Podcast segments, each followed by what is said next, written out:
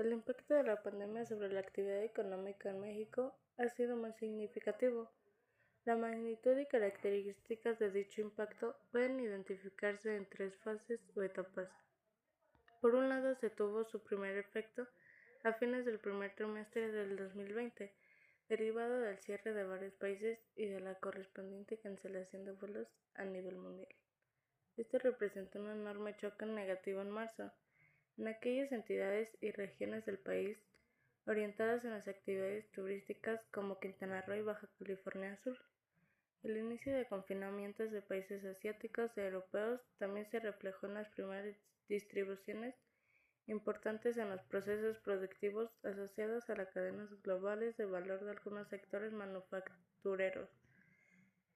En una segunda instancia, la actividad económica en el país se desaceleró significativamente como resultado de la decisión de suspender todas aquellas actividades consideradas como esenciales. Esta decisión inevitable afectó a varios sectores manufactureros y de servicio que deberán cerrar temporalmente para garantizar el distanciamiento social.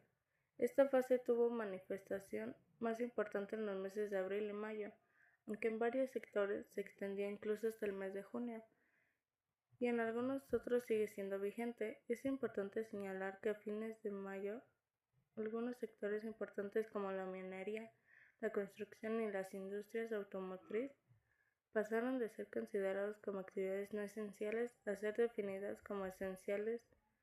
La reapertura de los sectores a partir de junio fue en un inicio relativamente limitada, derivada del hecho de que fueron necesarios hacer ajustes y preparativos para garantizar condiciones de sanidad apropiadas en los centros de trabajo.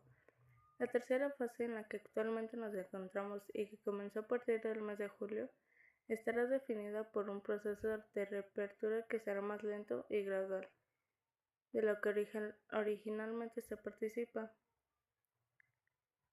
Esto se debe a que los contagios continúan en niveles relativamente elevados y que los temores de rebrote la enfermedad aún están presentes.